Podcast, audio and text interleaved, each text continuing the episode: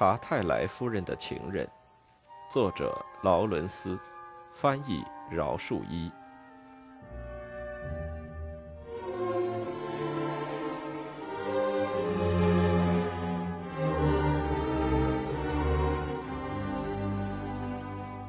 第九章，康妮惊讶着自己对于克利夫的厌恶的感觉，尤其是他觉得他一向就深深的讨厌他。那不是恨，因为这其中是并没有什么热情的，那是一种肉体上的深深的厌恶。他似乎觉得他所以和他结婚，正因为他厌恶他，一种不可思议的。肉体上的厌恶，而实际上，他所以和他结婚，是因为他在精神上摄影他、兴奋他的缘故。在某种情形之下，他好像是比他高明，是他的支配者。现在，精神上的摄影已经衰微了，崩溃了。他所感到的只是肉体上的厌恶。这种厌恶从他内心深处升起，他体悟了他的生命曾经给这厌恶的感觉怎样的举实着。他觉得自己毫无力量，而且完全的孤独无依。他希望有什么外来的救援，但整个世界中并没有可以救援他的人。社会是可怕的，因为这是癫狂的；文明的社会是癫狂的。金钱和所谓的爱情，便是这个社会的两个狂欲，其中金钱尤为第一。在混沌的癫狂里，个人在这两种狂欲，也就是金钱与爱情中追逐着。看看灭克里斯，他的生活，他的活动，只是癫狂罢了；他的爱情也是一种癫狂症。克利夫也是一样。所有他的谈话，所有他的作品，所有他的使自己飞黄腾达的狂野的挣扎，这一切都是癫狂。事情却越见坏下去，而成了真正的狂病了。康妮觉得惊怕的麻木，但是还好，克利夫对他的操纵改向波尔顿太太施展，他觉得轻松了许多。这一点是克利夫自己不知道的。好像许多癫狂者一样，他的癫狂可以从他所不自知的事物的多少看出来，可以从他的意识的太空虚看出来。波太太在许多事情上是可钦佩的，但是她有一种驾驭他人的怪癖和坚持自己意志的无限固执，这是新妇女们的一个癫狂的标志。她相信自己是全生全心的尽忠于他人。克利夫使他觉得迷惑，因为他常常或一直使他的意志挫折，好像他的本能比他的更精细似的。是的，他比他有着更精细、更微妙的坚持意志的固执，这便是克利夫迷惑他的地方。也许，那也是他迷惑康妮的地方吧。今天的天气多美好！有时，波太太要用这种迷人动听的声音说：“我相信你今天坐着小车子出去散散步，一定要觉得惬意的。多美丽的太阳，是吗？给我那本书吧，那边那本黄皮的。哎，把那些玉簪花拿开。为什么这样好看的花？它们的香味简直是迷人的。恰恰是那味道，我不爱闻。”我觉得有些像冰葬的味道，你觉得吗？他惊讶的听着，有点觉得恼怒，但是被他的威严压服。他把玉簪花拿走，深觉他的难于应付。今天要我替你刮脸呢，还是你喜欢自己刮呢？老是那种温柔的、阿谀的，但是调度有方的声音。我不知道，请你等一会儿吧，我准备好了再叫你。是的，克里夫男爵。他温柔的、屈服的答道，然后静静的退出去。但是每次的挫折都增强他的意志。过了一会儿，他按铃时，他马上便到他那里去，他便要说：“我想今天还是你替我刮吧。”他听了，心里微微的颤动起来。他异常温柔的答道：“是的，克利夫男爵。”他是很伶俐的，他的抚触是温柔的、缠绵的，而有点迂缓的。起初，他的手指在他脸上的这种无限温柔的抚触，使他觉得不快；但是现在，他却喜欢了，而且日渐觉得舒服愉快。他差不多每天都要他来替他刮脸。他的脸孔接近着他。他的视线很集中地注意着他的工作，渐渐的，他的手指间熟悉了克利夫的脸颊、嘴唇、下颌和景象。他是个养尊处优的人，他的脸孔和喉部是够好看的，而且他是一位贵生。她也是个漂亮的妇人，她的苍白的有点细长的脸孔非常肃穆。他的眼睛是晶莹的，但是很含蓄。渐渐的，用着无限柔情，差不多是用着爱情，他可以提着他的咽喉，而他也对他驯服起来。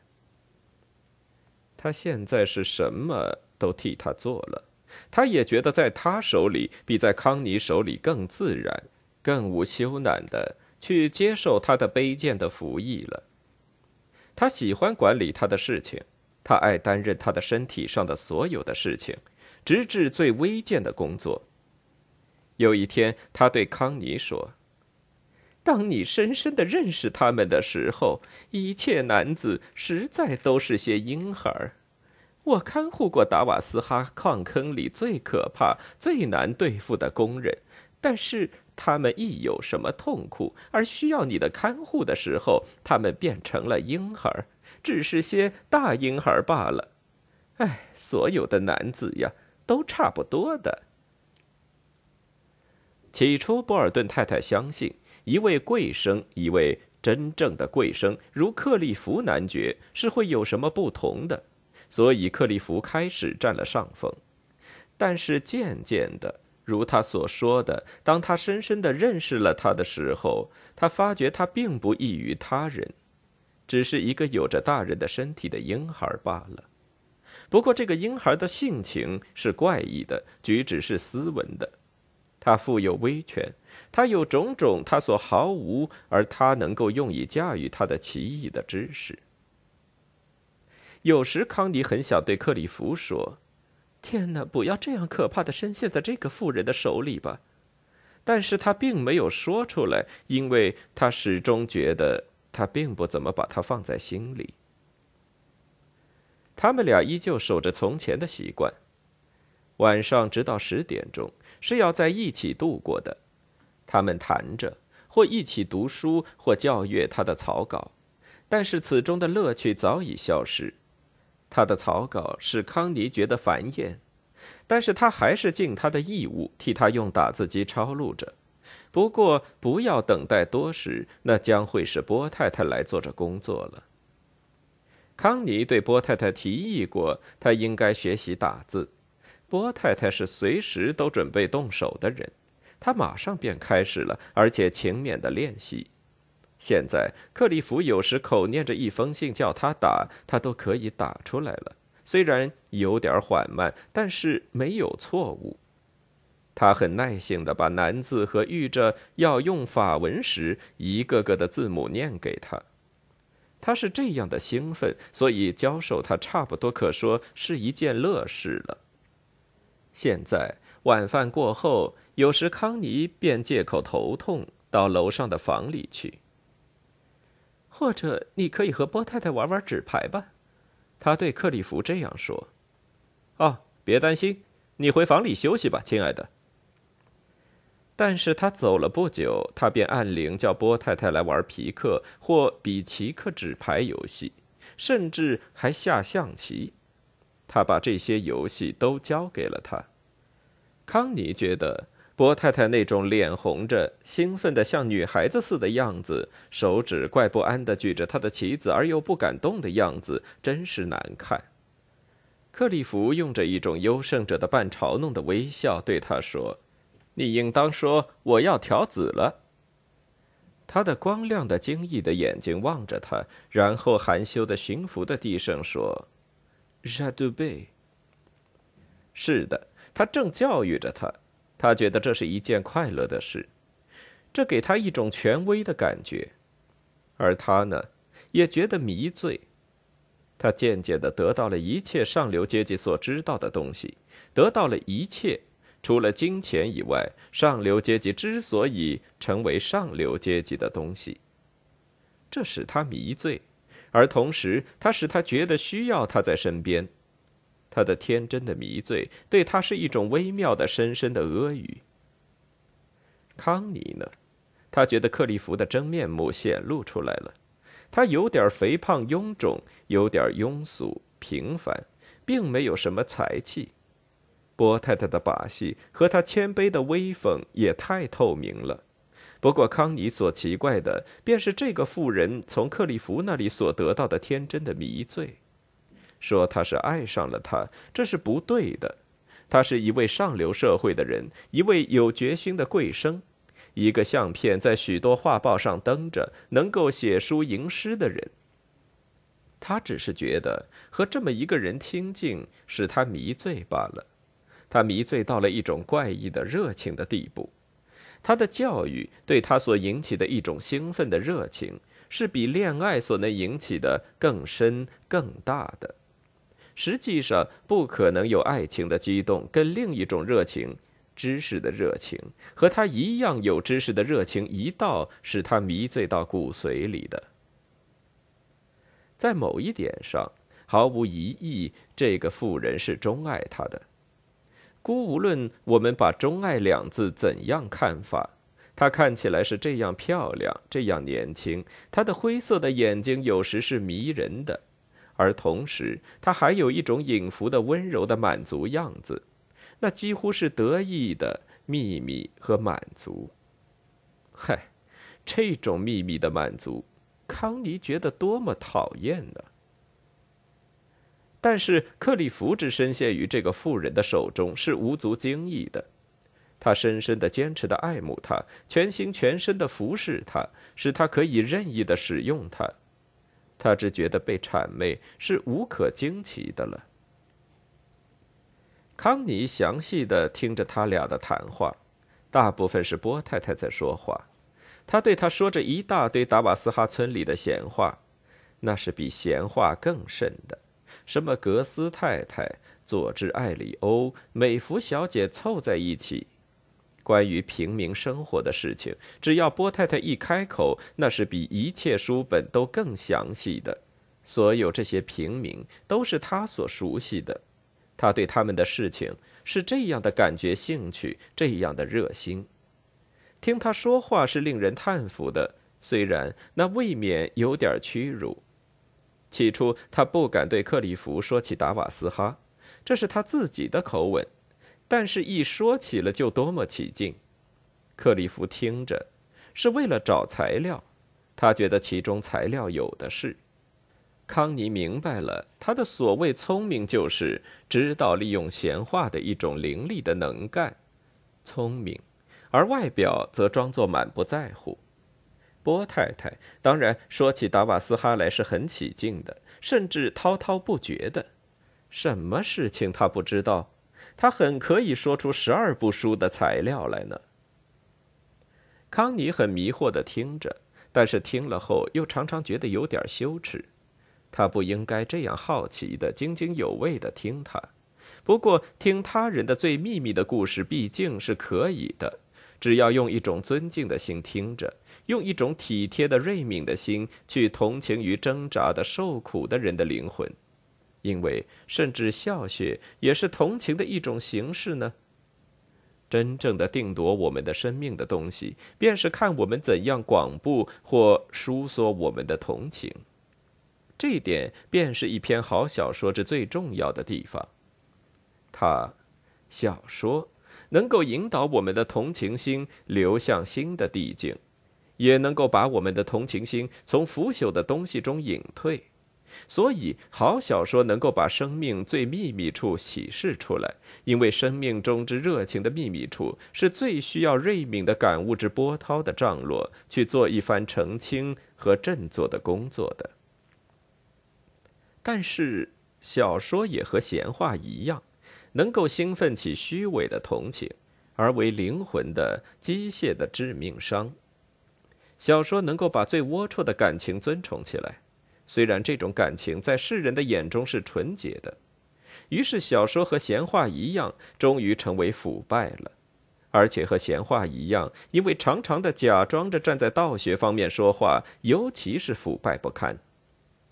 波太太的闲话是常常站在道学方面说的。我是这么一个坏男子，她是这么一个好女人，这种话常常不离他的口。因此，康妮从波太太的闲话里能够看出，妇人只是一个甜言蜜语的东西，男子是太忠厚的人。但是，根据波太太那种错误的世俗的同情心的指引，太忠厚使一个男人成为坏人，而甜言蜜语使一个妇人成为了好人。这便是听了闲话使人觉得耻辱的缘故。这也是多数的小说，尤其是风行小说。使人读了觉得耻辱的缘故。现在的民众只喜欢迎合他们的腐败心理的东西了。虽然波太太的闲话使人对达瓦斯哈村得了一个新认识，那种丑恶的生活多么龌龊可怖，全不像从表面所见的那么平淡。所有的这些闲话中的主人翁，自然都是克利夫所面熟的。康妮只能知道一二。听着这些生活故事，人要觉得那是在一个中非洲的野林里，而不是在一个英国的乡村中。我想你们已经听见艾尔苏女士在前个星期结了婚吧？谁想得到呀？艾尔苏女士，那老鞋匠詹姆是艾尔苏的女儿。你知道他们在派克罗起了一所房子，老头去年摔了一跤死的。他八十三了，却精健的像个孩子。他在北市屋山上的一条孩子们在冬天坐的滑冰道上摔了一跤，把大腿摔断了，那便完结了他的生命。可怜的老头啊，真是可怜。好，他把所有的钱都传给了戴蒂，他的男孩们却一枚铜板都没有得到。戴蒂呢，我是知道的，他长五岁。是的，他去年秋天五十三岁。你知道，他们都是些很信教的人，真的。他在礼拜日学校里教了三十年的书呢，直至他父亲死了。他父亲死后，他开始和一个呃情不律的男子来往。我不知道你们认识他不？他叫威尔古，是一个红鼻子、够好看、嗯，有点上了年纪的人。他在哈里森的牧场里做工，至少有六十五岁。但是如果你看见他们俩臂挽着臂，呃，和在大门口接吻的情形，你要以为他们是一对年轻鸳鸯呢。是的，在正对着派克罗的大陆的窗口上，他坐在他的膝盖上，谁都可以瞧得见。他是有了几个四十岁以上的儿子的人了。他的太太的死去也不过是两年前的事儿呢。如果那老詹姆士·艾尔苏没有从坟墓里爬出来生他的气，那是因为他出不来。他生前对他可是很严厉的。现在他们结了婚了，到秦布律去住了。人们说他从早到晚都穿着个睡衣跑来跑去，多不体面呀！真的，我敢说这些上了年纪的人的行为是不体面的。他们比年轻的人更坏，更令人厌恶。在我看来，这是电影的过错。但是你不能禁止他们去看戏嘛？我常说去看好的、有益的电影戏。但是天哪，不要去看那些情剧和恋爱片。无论如何，不要让孩子们去看。但是事实上，大人比孩子更坏，老年人尤其坏。说起什么道德来，没有人会理会你的。人们是喜欢怎么做就怎么做。我不得不说，他们是无所谓道德不道德的。但是在这样的年头啊，他们不得不把风头收敛一下。现在矿物不景气，他们也没有钱了。他们的抱怨是令人害怕的，尤其是妇女们。男人们都是这样的好，这样的忍耐，他们可有什么办法？这些可怜虫。但是妇女们呢？哎，他们还是继续下去，呃，凑着钱去给玛丽公主的结婚送礼。但是当他们看见了公主所得的礼物都是些华贵堂皇的东西时，他们简直气疯了。他是谁？难道他比我们更值钱？为什么史恒埃格公司给他六件皮外套，而不给我一件？我真晦气！出了使县令，我奇怪，我出了使县令给他，他要给我什么东西？我的父亲的收入这样少，我甚至连一件春季外套都买不起，而他却几车几车的收。现在是时候了，穷人们应得些钱来花，富人们是享福享的够了。我需要一件新的春季外套，我实在需要，但是我怎么才能得到呢？哎，我对他们说呀，算了，得不到你所想的这些艳丽的东西也就算了，你能吃得饱、穿得暖已经是道天之福了。而他们却驳我说：“为什么玛丽公主并不穿上她的破旧衣裳，说道天之福呢？还要我们别介意。像他这样的人，收着几车几车的衣裳，我却不能得一件春季新外套，这真是奇耻大辱。一位公主，一位公主就能这样，那都是钱作怪，因为她有的是钱，所以人便越多给她。”虽没有人给我钱，但我和他人有同样的权利呢。不要对我说什么教育，钱才是好东西。我需要一件春季的新外套，我实在需要，但我不会得到的，因为我没有钱。他们所关心的便是衣裳，他们觉得拿七八个金镑去买一件冬季外套，你要知道，他们只是些矿工的女儿呀。两个金镑去买一顶夏天的孩子帽是很当然的。他们戴着两个金镑的帽子到教堂里去。这些女人，要是在我年轻的时候，他们只要有一顶三先令的帽子，已经就要骄傲了。听说今年监理会派的教堂举行纪念会时，他们要替礼拜日学校的孩子们建造一种讲坛似的大平台，高到天花板一样。那礼拜日学校女生第一班的教员谭孙女士对我说：“嗨，这平台上的人穿的许多新的礼拜衣裳，价值定在一千磅以上。时候是这么不景气，但是你不能阻挡他们这么干。他们对于衣裳呢、装饰品呢，真是癫狂。男孩子们也是一样，他们找的钱全都花在了自己身上，衣服呀、烟呐、酒啊。”一星期两三次跑到雪菲尔德去胡闹，唉，世界变了，所有这些青年都无所忌惮，无所尊敬。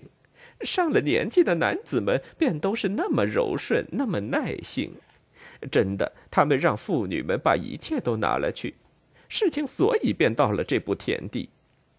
妇女们真是些恶魔呢，但是青年儿子们都不像他们的父亲了。他们什么都不能缺少，什么都不能牺牲，他们是一切都为自己。要是你对他们说应该省点钱成个家，他们便说那用不着着急，我要及时享乐，其余一切都用不着着急。哎，他们是多么的鲁莽和自私呀！一切都让老年人去干，一切都越来越糟了。克里夫对于他的本村开始有了个新的认识，他常常惧怕这个地方，但是他相信安稳无事的。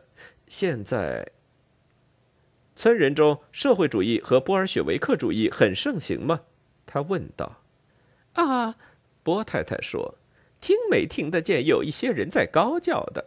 不过这些叫的人大都是些欠人钱的妇女，男子们并不管这些东西。我不相信达瓦斯哈的男子会有变成赤色的一天的，他们对那种事情是太稳当了。但是年轻人有时也饶舌起来，那并不是因为他们真正有心。他们呢，只要口袋里有点钱，到酒店里去花，或到雪菲尔德去胡闹，此外什么都不在他们心上。当他们没有钱的时候，他们便去听赤党的天花乱坠的宣传。但是没有人真相信的。那么你相信没有什么危险喽？哦，没有，只要买卖不坏，危险是不会有的。但是如果事情长久的坏下去，年轻人便不免要头脑糊涂起来。我告诉你，这些都是自私的放纵坏了的孩子，但是他们不见得会做出什么事情来。他们无论什么事都不认真，除了坐在两轮摩托车上出风头和到雪菲尔德的跳舞厅去跳舞，没有事情会使他们正经的。最正经的人是穿着晚礼服到跳舞厅去，在一群女子面前炫耀一番，跳着这些新出的什么切尔斯登舞，什么都不干。有时公共汽车上挤满这些穿着晚服的青年，矿工的儿子们到舞厅去，不要说其他带了女朋友乘汽车或两轮摩托去的人了，他们对什么事都不认真。除了对于东加斯托和黛比的赛马会，因为他们每次赛马都要去赌，哦，还有足球呢。但是甚至足球也不像从前了，差得远了。他们说玩足球太辛苦。不，星期六的下午，他们认为不如乘双轮摩托车到雪菲尔德或诺丁汉玩去。但是他们到那儿去干什么呢？哎呀，他们在那里闲荡。到讲究的茶园，如梅卡多一样的地方去喝茶，带着女友到跳舞厅或电影院，或是皇家戏院去。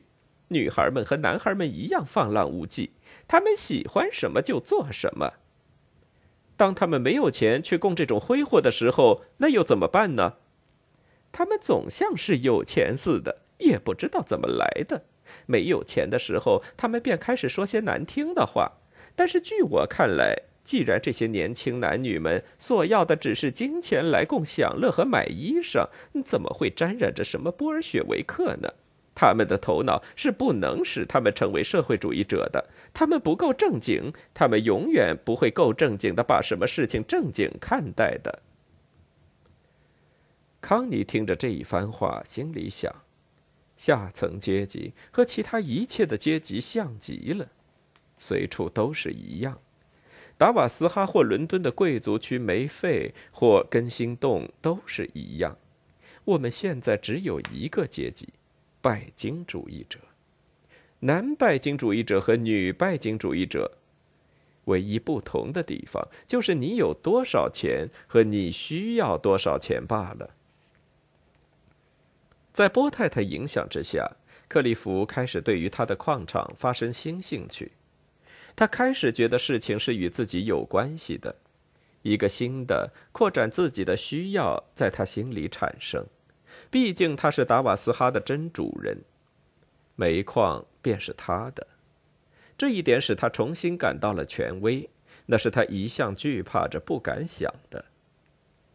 在达瓦斯哈只有两处煤厂，一处叫做达瓦斯哈，其他一处叫新伦敦。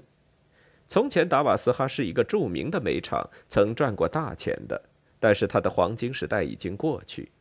新伦敦从来就没有多大出息，平素不过能混个日子就是。但是现在时候坏了，像新伦敦这种矿场是要被人放弃的。许多达瓦斯哈的男人们呢，都跑到史德门和怀道华去了。波太太说。克里夫男爵哟，你去史德门看过大战后成立的那些新工厂吗？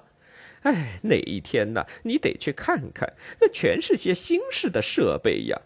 伟大的化学工厂建筑在煤坑上，那全不像是一个采煤的地方了。人们说，他们从化学产品所得的钱比煤炭所得的多得多。我忘记是什么化学产品了。而那些工人的宿舍呀，简直就像王宫。附近的光棍们当然是趋之若鹜了，但是许多达瓦斯哈人也到那里去了。他们在那边生活很好，比我们这里的工人还好。他们说达瓦斯哈完了，再过几年便要关闭，而新伦敦是要先关的。老实说，如果达瓦斯哈煤矿停工了，那可不是好玩的事儿。在罢工的时候，已经够不幸的了。但是老实说，如果真的倒闭了，那便要向世界末日到来。当我年轻的时候，这可是全国顶好的煤矿厂。那时在这里做工的人都要私自庆幸的呀。啊，达瓦斯哈弄过不少钱呢，而现在矿工们却说这是一条沉着的船，大家都得离开，真令人寒心。啊，但是当然，呃，不到不得已的时候，许多人不会就此离开的。他们不喜欢那些新式的、觉得很深的、用机器去工作的矿坑。有些人是看见了那些铁人，哦，这是他们所起的名字，呃，就生怕的。那些看煤的机器代替了以前的人工，但是他们所说的话，在从前放弃人工织袜的时候就有人说过了。我记得还看见过一两架那种人工织袜机呢。但是老实说，机器越多，人也好像越多了。他们说你不能从达瓦斯哈的煤炭里取得和史德门那里一样的化学原材，那是奇怪的事儿。这两处煤矿相距只有三里路嘛。总之，这是他们所说的。但是人人都说不想点方法改良工人的生活，呃，不雇佣女工，所有那些每天跑到雪菲尔德的女子们，那是可耻的。老实说，大瓦斯哈的矿场经过这许多人说，是完了，说是像一只沉着的船，大家都得像老鼠离开沉着的船似的离开。但如果复活起来，那是谈起来一定有趣呢。但是人们什么不说呀？自然呀。当在大战的时候，什么都是真正相容的。那时候，佐夫莱男爵自己把财产嘱托保管起来。这样，所有的金钱才可以永远安全下去。我也不明白怎样，这是人们传说的。但是他们说，现在连主人和东家都得不着什么钱了，真难以令人相信，可不是吗？我一向相信煤矿的事业是永久、永久的继续下去的呢。当我还年轻的时候，谁想得到今日这般情景呢？但是新英格兰公司已关门了，而高维克林公司也一样。是的，那真好看呢。如果到那小树林里去看高维克林矿场，在树木间荒芜着，煤坑上面生满了荆棘，铁轨腐朽的发红，死了的煤矿场，那是可怕的，像死神本身一样的。天哪！要是达瓦斯哈关门的话，我们将怎么样啊？那真令人不忍想象。除了罢工以外，总是挤挤拥拥的人群在工作着。甚至罢工的时候，如果钱还没有得到手，风轮还是转着的呀。这世界多奇怪！我们今年不知明年的事，真是茫茫然呐。波太太的一番话引起了克利夫的争斗的新精神。他的进款，波太太已指示过了。因为有他父亲的遗产是无余的，虽然那并不是一笔大进款，实际上他并不真正的关心那些煤坑，他所欲夺得的是另一个世界——文学和荣耀的世界，换句话说，是名誉的成功的世界，而不是那劳工的世界。现在他明白了名誉的成功与劳工的成功之间的不同，一个是享乐的群众，一个是劳工的群众。他呢，站在个人的地位上，供给着享乐的群众以享乐的粮食、小说，这点他是成功了。但是在这享乐的群众以下，还有个狰狞、龌龊而且可怕的劳工群众，而这个群众也有他们的需要。供应这种群众的需要，比去供应其他群众的需要是可不得多的工作。当他写着他的小说，正在那一边发迹的时候，这一边达瓦斯哈却正在碰壁了。他现在明白了，成功的财神有两个主要的视域：一个是著作家或艺术家一类的人所供给的谄媚、阿谀、抚慰、骚爬；而另一个可怕的视域是肉和骨。这财神所吃的肉和骨，是由实业上发财的人去供给的。是的，有两大群的狗在争夺着财神的宠爱，一群是谄媚者，他们向他贡献着娱乐、小说、影片、戏剧；其他一群不太铺张的，但是粗野的多，向他供给着肉食、金钱的实质。那装饰华丽的、供给娱乐的狗群，彼此张牙舞爪的吵嚷着争取财神的宠爱。但是，比起那另一群不可少的骨肉供给者们的你死我活的暗斗来，却又相差千里了。在波太太的影响下，克里夫想去参加这另一群狗的争斗，想利用工业出品的粗暴方法去争取财神的宠爱。他张牙舞爪起来，在某种程度上是波太太使他成就了一个大丈夫，这是康妮不曾做到的。康妮冷眼旁观，并且使他觉知他自己所处的情态。波太太使他感兴趣的只是外界的事物，在内心他开始软腐，但是在外表上他却开始生活。他甚至勉强的重新回到矿场里去。他坐在一个大桶里，向矿穴里降下。他坐在一个大桶里，被人牵着到各处的矿洞。大战前，他所习之而似乎完全忘记了的许多事情，现在都重新显现在他目前。他现在是残废了，端坐在大桶里，经理用着强有力的灯光照着矿脉给他看。他不太说话，但是他心里开始工作了。他开始把关于采煤工业的专门书籍重新拿来阅读，他研究着政府公报。而且细心地阅读着德文的关于采矿学、煤炭化学及石脑油类化学的最新书报。当然，最有价值的发明人家是保密的。但是，当你开始探求采矿工业技术上的深奥和研究各种方法之精妙，以及煤炭的一切化学可能性时，你是要惊愕近代技术精神之巧妙及其近于神秘的智慧的。那仿佛妖魔本身的魅幻的智慧，借给了工业的专门科学家。这种工业的专门科学，比之文学与艺术那种可怜的低能者的感情产物，有意味多了。在这园地中，人好像是神或有灵感的妖魔，奋斗着去发现。在这种活动中，有些人的精神的年龄是高到不能计算的。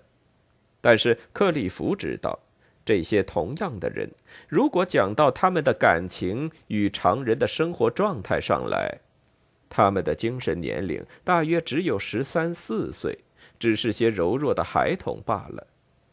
这种天壤的相差是令人惊怖的。但是管这些干嘛？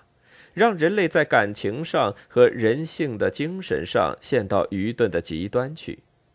克里夫是不关心的，让这一切都见鬼去。他所注意的是近代采煤工业的技术和达瓦斯哈的再造。他一天一天的到矿场里去，他研究着，他把所有各部门的经理和工程师都严厉的考询起来。这是他们从来没有梦想到的权威。他觉得在自己的心里滋生着一种新的权威的感觉，对所有这些人的和那几千矿工的权威。他发现了，他渐渐的把事情把握到手里来了。真的，他像是再生了，现在生命重新回到他身上来。他以前和康妮过着那种艺术家的和自觉者的孤寂的私生活时，他是渐渐的萎死下去的。现在他摒除这一切，他让这一切睡眠去了。他简直觉得生命从煤炭里、从矿穴里蓬勃的向他涌来。于是矿场的龌龊空气也比氧气更好。那于他以一种权威的感觉，他正开始他的事业了。他正将要开始他的事业了，他就要得利得胜。那并不是像他用小说所得到的那种胜利，那只是竭尽精力、用尽狡猾的广告的胜利而已。他所要的是一个大丈夫的胜利。起初，他相信问题的解决点是在电力，把煤炭变成电。以后又来了新的主意。德国人已发明了一种不用火力的发动机，这发动机所用的是一种新燃料，这新燃料燃起来只要很少的量，而在某种特殊情形下能发生很大的热。一种新的集中的燃料，烧得慢而热力又猛。这主意首先引起了克里夫的注意。这种燃料的燃烧得要一种外界的刺激物，光是空气的供给是不够的。他便开始做着实验。他得了一位聪慧的青年来帮助他。这青年在化学研究中是有很高成绩的。他觉得凯旋了，他终于从自我中跳出来。他的从自我中跳出的毕生思愿已经实现。艺术没有使他达到这个目的，反之，艺术只是把他牵制了。但现在呢，他的思愿已实现了。他并不知道波太太多么扶助自己，也不知道自己是多么依赖他。但是有一件显然的事，就是当他和他一起的时候，他的声调就变成安闲亲切，差不多有些庸俗的了。和康妮在一起，他显得有点僵硬的样子。他觉得他给了他一切一切的东西，所以对他尽可能的不是敬意与尊重。只要他在外表上对他还有敬意，但是很显然他在暗地里惧怕他。他心里的新阿卡留斯有个可以受伤的脚跟，在这脚跟上，一个妇人和康妮，他的妻，是可以给他一个致命伤的。他抱着某种半屈服的怕他的心，对他显得非常和蔼。当他对他说话的时候，声音是有点紧张的，所以当他在一旁的时候，他便开始静默无言起来。只有和波太太在一起的时候，他才真正觉得自己是个主子，一位老爷。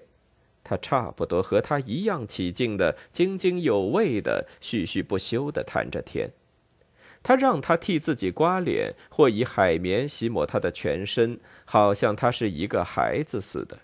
真的，好像他是一个孩子似的。